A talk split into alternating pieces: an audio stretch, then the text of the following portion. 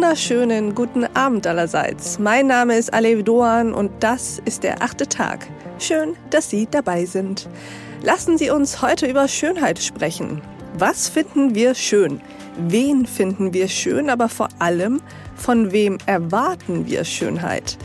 Das sind komplexe Fragen, auf die es keine einfachen Antworten gibt. Aber zur letzten Frage, nämlich die, von wem wir Schönheit erwarten, lässt sich doch was sagen. Denn Schönheit erwarten wir meistens eher von Frauen.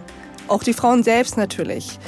Eine besonders erschreckende Studie zum Beispiel kommt zu folgendem Ergebnis. 65 Prozent der deutschen Frauen wären bereit, 10 IQ-Punkte abzugeben, um einen Schönheitsmakel auszugleichen.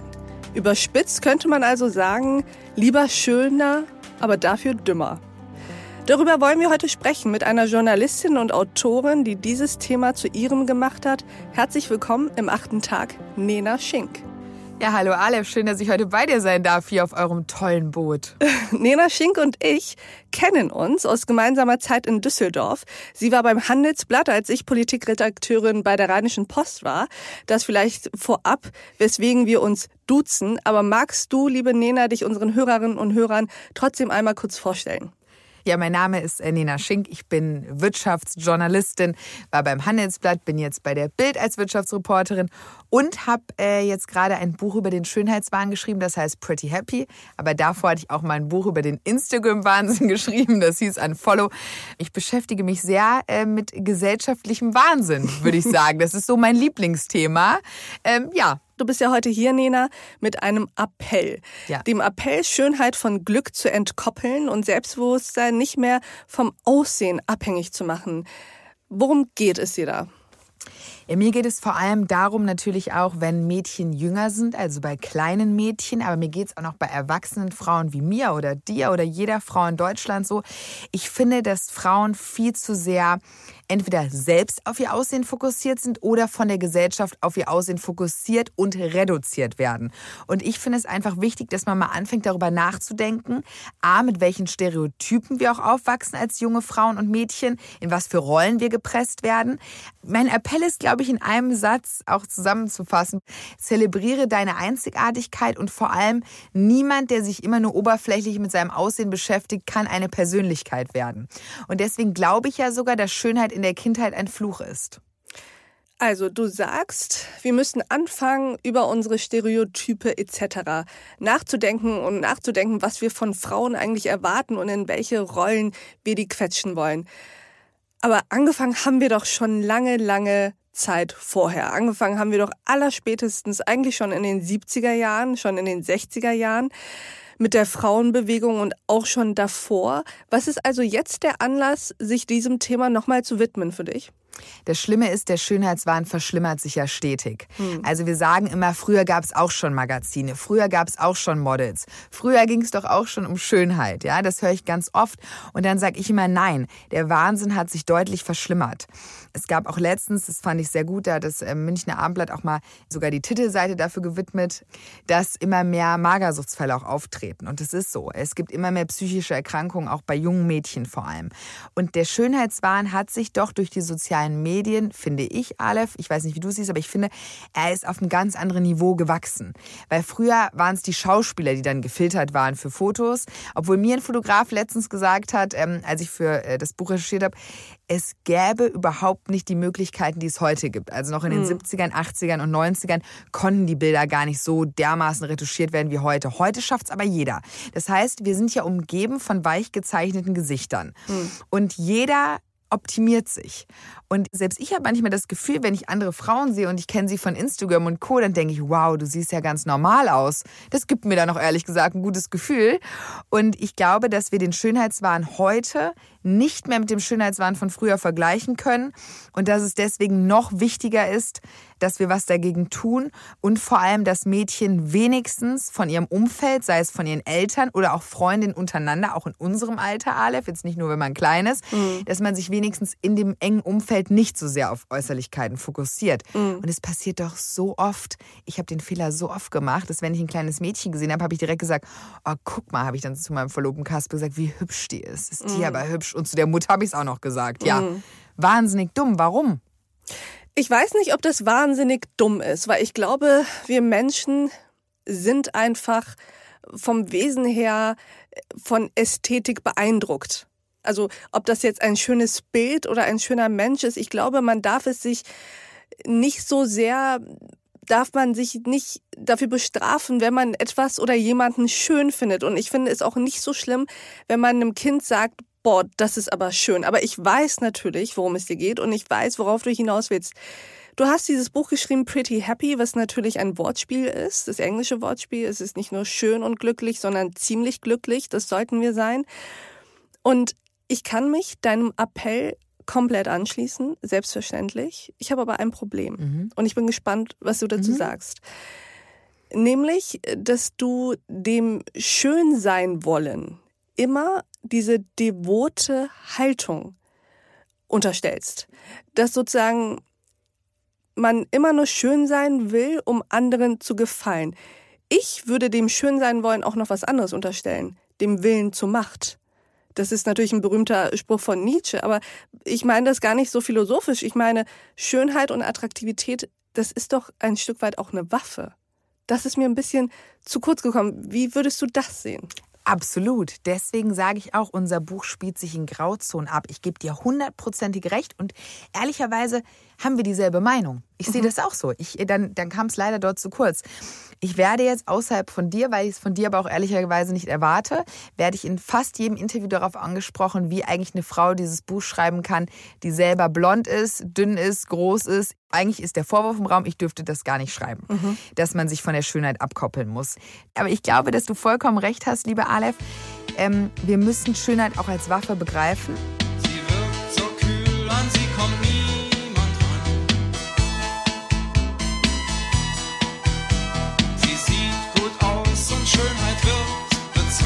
Aber dafür, und das ist ja das Tolle, wenn man für sich selbst sich schön macht, um sich selbst als Waffe der Macht, das Zitat kannte ich gar nicht, ich glaube, wenn man sich für sich selbst zurecht macht, ist es toll. Und das sollte man auch tun. Das Buch sagt auch nicht, schmink dich ab, lass dich gehen. Da bin ich sogar dagegen. Sollte man nicht machen. Man muss nicht jeden Tag ungeschminkt sein. Man kann es mal sein, muss es aber nicht sein. Aber ich glaube ganz, ganz fest, dass Schönheit schon ein oberflächliches Thema ist. Und wenn man sich zu sehr damit beschäftigt, ist es keine Waffe der Macht mehr. Mhm. Ich ähm, lese gerade die Biografie von Diane von Fürstenberg. Ist ja eine Frau, die ich sehr bewundere. Vielleicht für alle, die sie nicht kennen, Diana von Fürstenberg ist ja die berühmt-berüchtigte und wirklich sehr bewundernswerte Designerin von dem Modelabel von Fürstenberg, aber eigentlich auch noch viel mehr. Aber erzähl mal, was das mit unserem Thema zu tun hat. Sie hat ein ganzes Kapitel der Schönheit gewidmet. Also diese Biografie hat nur fünf Kapitel und eins ist der Schönheit gewidmet. Und es ist mir noch nie passiert, ich habe jeden Satz unterstrichen. Ich dachte nämlich erst, oh mein Gott, jetzt erklärt sie mir da, dass Schönheit der Weg zum Erfolg oder Durchbruch ist. Nein, sie erklärt in diesem Kapitel eigentlich genau das, warum Schönheit Fluch sein kann, warum sie froh ist, dass sie als Jünger war nicht dem Schönheitsideal entsprochen hat, weil sie dadurch eine Persönlichkeit werden konnte und dass eigentlich die Schönheit darin liegt, imperfekt zu sein. Und sie wollte ganz lange nicht ihre glatten Haare, also sie, sie hat Locken und sie wollte die nicht zeigen und hat die dann immer geglättet, noch bis Ende der 20er. Und dann hat irgendein Fotograf sie mal nass gemacht. Und es klingt jetzt super oberflächlich, oberflächlich, aber für sie war es ein Aha-Erlebnis, dass sie plötzlich angefangen hat zu lernen, dass eigentlich, wie sie natürlich aussieht, dass es toll ist. Und ich glaube, man denkt immer, dass es so oberflächlich ist, wenn man sagt, akzeptiere deine Marke, weil Schönheit soll ja eh nicht alles sein. Aber ich glaube, ihre Lehre ist es ja eigentlich, dass man eigentlich geliebt wird, weil man anders ist. Und mein Appell ist nicht, hör auf, deine Andersartigkeit zu unterstreichen. Also wenn du weiß ich nicht, ein Gesicht hast, wie du es hast und du schminkst dich und unterstreichst damit, wer du bist, ist es ja toll. Aber ich habe das Gefühl, und durch Social Media, dass heutzutage Mädchen nicht mehr ihr, sich selbst unterstreichen wollen, sondern sie wollen aussehen wie andere. Mhm. Diese Filter, die halte ich ja für die schlimmste Erfindung seit Jahrzehnten. Diese Puppengesichter. Ich, ich werde aggressiv, wenn ich durch Instagram scrolle und alle sehen plötzlich gleich aus. Und dann ist, glaube ich, Schönheit keine Macht mehr, wenn Schönheit dein Götze wird. Und wenn mhm. du eigentlich nur alles tust, um so auszusehen, wie du meinst, wie du aussehen musst.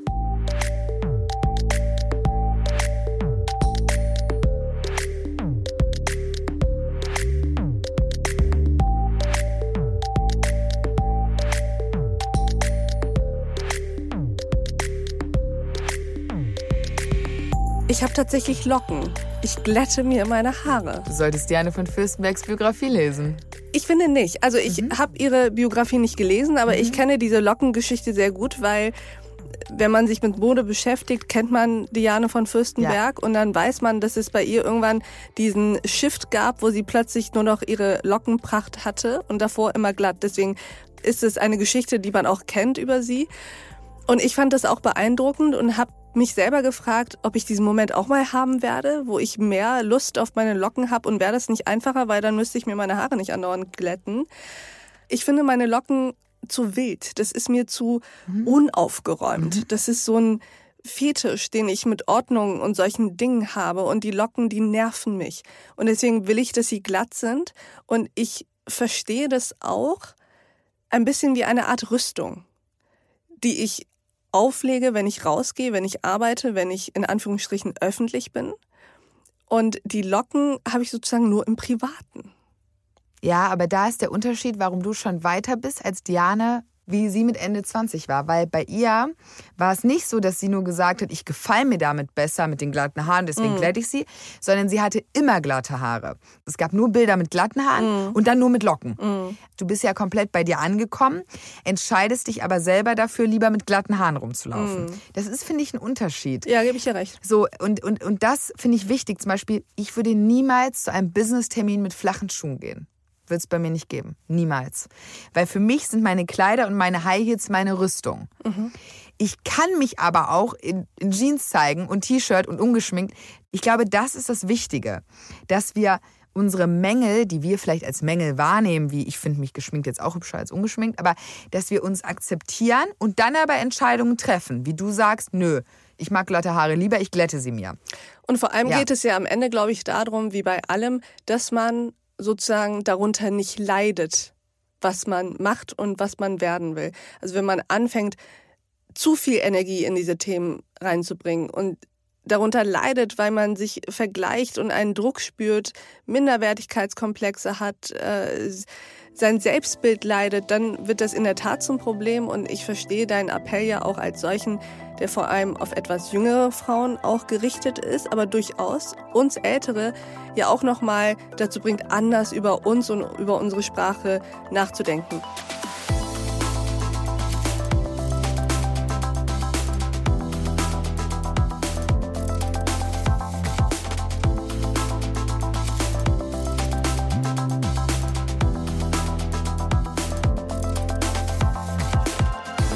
Eines der interessantesten Kapitel bei eurem Buch fand ich, dass du Barbie abfeierst und Babyborn grässlich findest. Kannst du das mal mit unseren Hörerinnen und Hörern teilen, weil das, finde ich, echt ein Eye-Opener ist.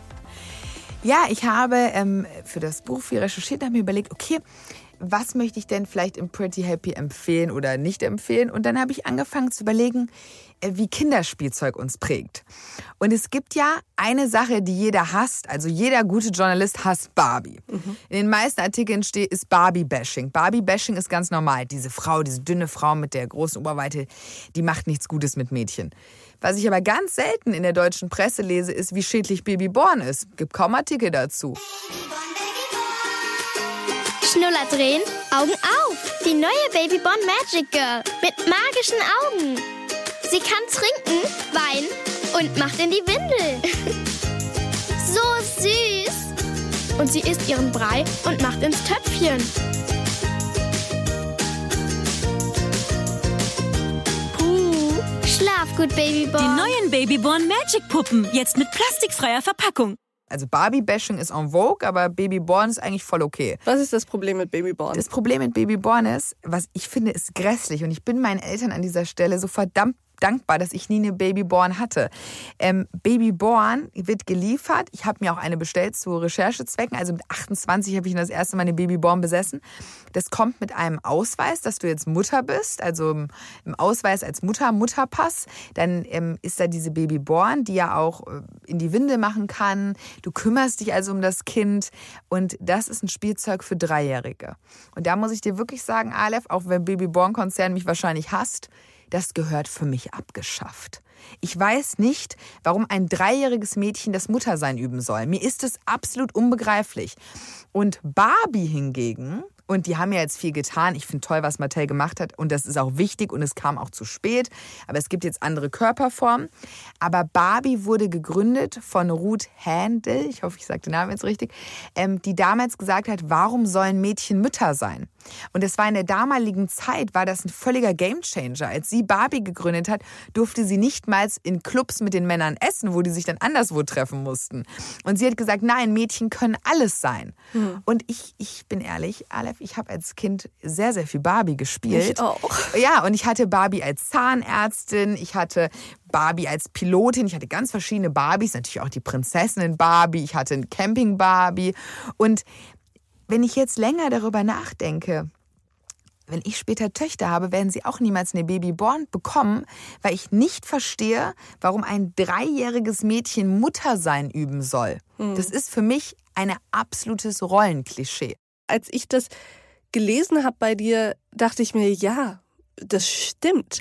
Also das ist ja fast ein bisschen pervers, dass mhm. eigentlich ein kleines Mädchen, das selbst noch Windeln trägt, mhm einem, einem Säugling die Windeln wechseln soll. Und das ist natürlich sofort wieder dieser Weg in die ganz klaren Rollen. Klischees, Rollenerwartungen, Care-Arbeit, du sollst dich kümmern, du sollst füttern, du sollst lieb sein, du sollst empathisch sein. Ich freue mich, wenn jede Frau lieb und empathisch ist, ohne Frage. Aber natürlich verstehe ich das Problem, das du da angesprochen hast. Und was das angeht, habe ich tatsächlich von dir gelernt. Oh, das freut mich, weil eigentlich lerne ich immer von dir. Das wissen die Hörer jetzt nicht. Aber eigentlich habe ich meine sehr klare Meinung. Dann sagt Aleph, erklärt sie mir das intellektueller als ich bin und dann ändere ich meine Meinung. Heute bleiben wir aber dabei. Das Witzige ist, dass mein Verlobter genau dasselbe gesagt hat wie du. Und das habe ich vorher nicht benutzt. Das Wort sexualisieren. Und er meinte, und er hat vorher auch nie darüber nachgedacht und hat gesagt, also sollten wir jemals eine Tochter haben, kriegt die das auf gar keinen Fall. Er findet es auch pervers, mm. dass ein dreijähriges Mädchen eine Mutter sein soll. Mm. Und deswegen deswegen habe ich so einen Hass auf Babyborn und Barbie, ja, feiere ich ab. Ähm, ich finde auch die Marketinggeschichte lustig. Barbie gab es alleine. Also als sie gegründet wurde, hatte sie keinen Mann. Mhm. Ja? Dann hat sie Ken kennengelernt, ähm, ist da mit ihm zusammengekommen, der Marketinggeschichte nach. Und dann hat sie ihn irgendwie nach 50 Jahren für ihren Lover Blaine verlassen und ist dann wieder medienwirksam zu Ken zurückgekehrt. Das macht sonst nur eine, Heidi Klum. 2018 hat es heftig zwischen Heidi Klum und Tom Kaulitz geknistert. Seitdem sind sie unzertrennlich und feiern ihre Liebe auf dem Instagram-Kanal der GNTM-Chefin. Kennengelernt haben sich Heidi und Tom auf der Geburtstagsparty von Modedesigner Michael Michalski. Heute feiern sie bereits ihren dritten Jahrestag. ich finde das cool. Ich finde die Geschichte von Barbie auch cool. Ich finde es cool, dass sie alleine erschaffen wurde. Aber Babyborn hoffe ich auf jeden Fall, dass weniger Mädchen damit aufwachsen.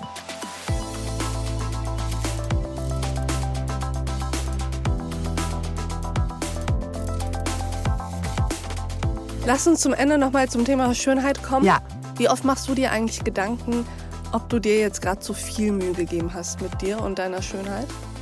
Nie, ehrlich gesagt, ähm, weil ich kann immer nicht warten, zu irgendwem zu kommen, nach Hause oder Abendessen zu gehen oder so. Das heißt, mich trifft man meistens noch mit nassen Haaren irgendwo an, weil ich schon los wollte. Das heißt, ich glaube, außerhalb jetzt, wenn ich, wenn ich moderiere, da werde ich natürlich zugekleistert, wie alle anderen auch. Ähm, aber ich glaube, wenn man mich privat trifft, könnte ich vielleicht eher, und das bewundere ich an anderen Frauen übrigens sehr, mir manchmal ein bisschen mehr Mühe geben. Also ich glaube, außerhalb von meinem Kleidungsstil, der sehr, sehr weiblich ist, glaube ich, könnte ich mir manchmal mal abends oder am Tag noch mehr Mühe geben. Mich nervt es schon, wenn ich mir erstmal die Haare föhnen muss. Da muss ich mich noch schminken und dann dauert es zwei Stunden, bis ich das Haus verlasse. Und du weißt, ich bin so ein Wirbelwind. Das ist mir einfach zu viel oft. Äh, ja, aber was den Schönheitswahn angeht, wüsste ich nochmal, was ja. ist deine Prognose? Mhm. Ich habe schon das Gefühl, dass es durchmischter wird. Ich habe schon das Gefühl, aber auch mhm. da sprechen wir ja oft von Blasen, in denen wir uns so bewegen. Mhm. Aber wenn ich mir jetzt überlege, wem ich auf Instagram so folge und was sie so machen, dann sind das jetzt nicht unbedingt Frauen, wo ich sagen würde, ich kenne die, weil die so schön sind oder ich folge denen, weil ich ihre Schönheit so interessant finde, sondern weil das echte Persönlichkeiten sind, weil die klug sind, weil die was drauf haben, weil die eloquent sind, weil die auch beeindruckend sind. Und ich finde schon, dass wir mittlerweile viele, viele unterschiedlichere Frauen haben, zu denen wir aufblicken können, mit denen wir uns vernetzen können. Wie siehst du das? Wir haben einen ganz, ganz langen Weg vor uns und ich bewege mich ja auch aufgrund meiner Buchrecherchen nicht immer in dieser Bubble, sondern schaue mir große Accounts in Deutschland an, schaue mir an, was andere Frauen posten. Ähm, und ich kann dir ganz klar sagen, also Aleph, es kriegen immer noch die meisten Likes die Mädchen, die den gängigen Schönheitsidealen entsprechen, die ihre Beine zeigen, die Haut zeigen. Inszenier dich im Bikini zum Beispiel auf Instagram, du kriegst definitiv mehr Likes, als wenn du angezogen bist. Der Schönheitswahn wird in meinen Augen immer, immer schlimmer durch die Schönheits-OPs, die steigen. Als ich geboren wurde, 1992, in der Woche war das Cover vom Spiegel der Schönheitswahn. Mhm. Da war eine Frau oben ohne, das war mein Geburtsspiegel. Also eigentlich fast Schicksal, dass mhm. ich jetzt ein Buch über den Schönheitswahn schreibe. Und die Zahlen haben die Spiegelredaktion damals alarmiert. Das war die Hälfte von den Schönheitsoperationen, die heute vorgenommen wird. Und das fanden sie schon alarmierend 1992. Mhm.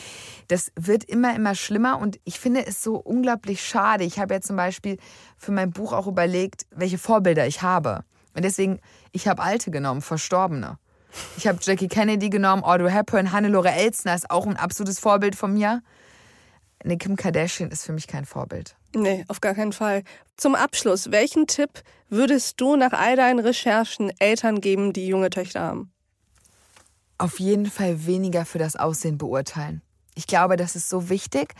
Und selbst ich fange derzeit an, ähm, das in meinem Freundeskreis viel weniger zu mhm. tun. Und damit meine ich nicht meiner Freundin ein Kompliment für ein Kleid zu machen. Freut sich jeder drüber, kann man machen. Aber ich glaube wirklich, vor allem Eltern sollten aufpassen, wie viel Raum das Aussehen ihres Kindes einnimmt. Mhm. Weil ich bin da wirklich total auf der Linie von Diane von Fürstenberg. Mhm Schönheit verhindert Persönlichkeit. Ich meine, ich bin jetzt auch Boulevardjournalistin, dementsprechend ist es auch ein Boulevard-Slogan, aber ich glaube, wenn man mit seinem Kind andauernd darüber spricht, wie es aussieht. Ich wurde zum Beispiel nie für mein Äußeres kritisiert und da bin ich meinen Eltern erst jetzt nach den Recherchen so unglaublich dankbar dafür. Ich kenne das nicht, dass meine Mutter mich zurechtweist, wie ich aussehe. Ich bin dafür jetzt heute dankbar und ich glaube, dass es super, super wichtig ist, dass man es wird eh, von außen wird das Kind so zugebaut ballert mhm. mit Social Media, wenn es älter ist, mit Kritikern in der Schule, mit Jungs, die dich dann irgendwie nicht cool finden, weil du zu wenig Oberweite hast mit, mit 13. Das war jetzt mein Schicksal. Aber mhm. ähm, und deswegen glaube ich, dass wenigstens das Elternhaus oder auch die Freundinnen untereinander der sichere Hafen sein sollten, wo nicht immer über das Aussehen gesprochen wird. Und wenn man eine sehr hübsche Tochter hat, dann ist das was ganz, ganz Tolles. Da kann man sich jeden Tag innerlich für freuen. Aber damit die Tochter sich nicht auf ihr Aussehen verlässt und auch noch eine kluge Persönlichkeit Persönlichkeit wird, sollte man die Optik vielleicht nicht ganz so in den Vordergrund stellen. Und das wäre, glaube ich, mein Appell, dass man nicht ganz so viel Raum mhm. der Schönheit gibt, mhm. weil die Schönheit kriegt man ja eigentlich geschenkt. Und für alles andere muss man arbeiten. Und Intelligenz ist ja eigentlich am Ende das, was am sexiesten ist. Ich finde, das ist eines der schönsten Schlussworte, die wir im achten Tag bisher hatten. Liebe Nena, vielen Dank, dass du bei uns im achten Tag warst. Ich danke dir, Ale, für die Einladung. War mir wie immer eine Freude und eine Ehre, dich zu sehen. Wir haben uns auch gefreut. Und liebe Hörerinnen und Hörer, ich bedanke mich auch bei Ihnen fürs Mithören und Mitdenken. Und ich würde mich freuen, wenn wir uns im nächsten achten Tag wieder begegnen. Bis dahin, auf sehr, sehr bald. Ihre Alev Doan.